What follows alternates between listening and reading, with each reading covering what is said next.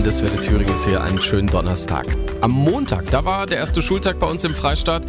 Das heißt, das neue Schuljahr ist nur wenige Tage alt und schon gibt es erste Ausfälle. Es gibt sogar Schulen, da kann kein genauer Stundenplan ausgegeben werden. Und warum?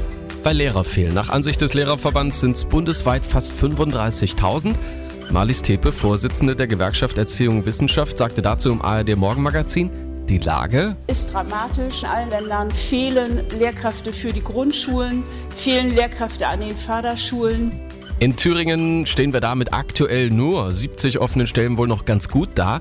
Doch zu der Lücke kommen ja auch noch Kollegen auf Weiterbildung und Dauerausfälle durch Krankheit und auch das hohe Alter vieler Lehrer bei uns im Freistaat ist ein Problem, hat auch Thüringens Bildungsminister Helmut Holter erkannt, weil zwei Drittel aller Lehrerinnen und Lehrer in Thüringen über 50 Jahre alt sind. Das heißt, in den nächsten 15 Jahren ist klar, dass wir vor einer großen Pensionierungswelle stehen. Heißt, das Land muss aktiv werden und mehr tun. Ein erster Schritt soll jetzt mit einer neuen Kampagne äh, gemacht werden kostet 600.000 Euro. Und was bringt's, Katharina König aus der Landeswelle Thüringen Redaktion? Ja, im Idealfall auf jeden Fall neue Lehrer. Allerdings muss dafür erst noch eine Agentur gefunden werden. Unser Thüringer Bildungsminister Helmut Holter will aber nicht nur da ansetzen.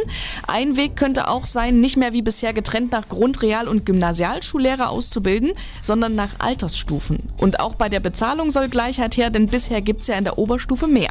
Klingt ja auf den ersten Blick jetzt nicht ganz so verkehrt. Kopfschütteln gibt's da eher bei der Idee, Hortner und Hortnerinnen mit DDR-Ausbildung als Lehrer einzusetzen. Ist aber im Ländervergleich noch eine Idee, bei der immerhin auf qualifiziertes Personal gesetzt wird. Es gibt eine völlig verrückte Idee aus Berlin, dort gibt es Unterrichten sogar als Studentenjob. Hier in Thüringen ist jetzt aber auch ein Ansatz zu sagen, okay, wir nehmen Seiteneinsteiger, die in den Fächern prinzipiell fit sind, weil sie einfach auch sowas studiert haben, die aber halt nicht als Lehrer ausgebildet sind. Die müssen dann halt noch pädagogisch geschult werden. Dazu sprechen wir heute auch nochmal mit der Uni Jena, was die Professoren Professoren so davon halten und mit dem Schulamt Nordthüringen, wie genau das aussehen soll.